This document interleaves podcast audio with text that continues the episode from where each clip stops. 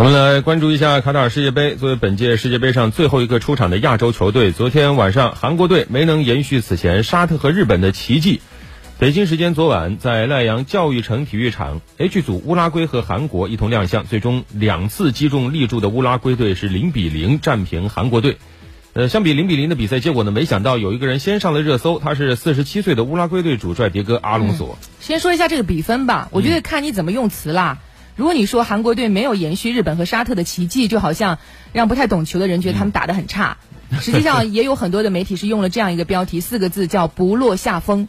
因为乌拉圭本身本身也很强嘛，乌拉圭队是很强，是但是运气不太好，几次打中立柱，真是可惜。对，有网友直言说，没想到这场比赛最好看的就是你刚才说的那位乌拉圭教练啊。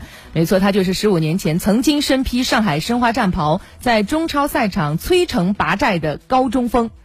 哎，你看谁能料到啊？当年这个阿隆索是被很多的网友诟病为水货的，对，是吧？现在他华丽转身了，你看改穿西装，发型也一丝不乱，已经是教练界的当红新人了。我觉得这个红的势头有点像当年德国队的勒夫啊，穿的西装在场边啊，总能够收获很多迷妹的眼光嘛。是的。老资格的申花球迷可能呃更多的熟悉的是乌拉圭人身披蓝衫攻城拔寨的当时的那种英那种英姿啊。嗯，但是呢，当时实际上阿隆索啊在中超嗯过得是不太顺利的啊。那现在呢已经重返世界杯赛场了，我们也希望啊他能够收获到属于自己的好成绩。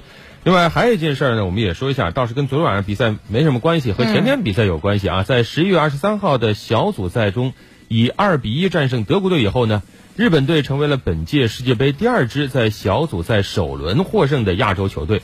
获胜后的日本队不仅因为比赛中的出色表现赢得了广泛赞赏，还因为比赛后主动清理更衣室被国际足联点赞。哎，我看到那个国际足联发的那那个那个截图了啊，确实是。是的。因为日本队和德国队比赛结束之后呢，他就他们那个国际足联的工作人员就在推特发文，感谢日本球迷主动清理赛场垃圾，也感谢日本队在获胜后仍不忘将更衣室打扫的一尘不染。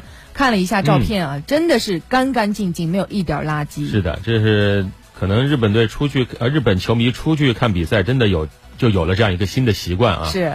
呃，卡塔尔媒体报道，周三比赛以后呢，当时。日本球迷在现场还没有急于庆祝，而是留在了哈利发国际体育场，拿出了自带的蓝色垃圾袋，开始清理观众席上的垃圾。这个做法当然还是要给他点赞的啊！嗯，甚至卡塔尔球迷还是号召穆斯林球迷一起效仿日本球迷，主动清扫垃圾。那实际上，在二零一八年俄罗斯世界杯期间，当时日本队对阵比利时失利的时候，日本球迷也做了这个事儿。对，所以让我感慨的是，出门在外是吧？你的样子。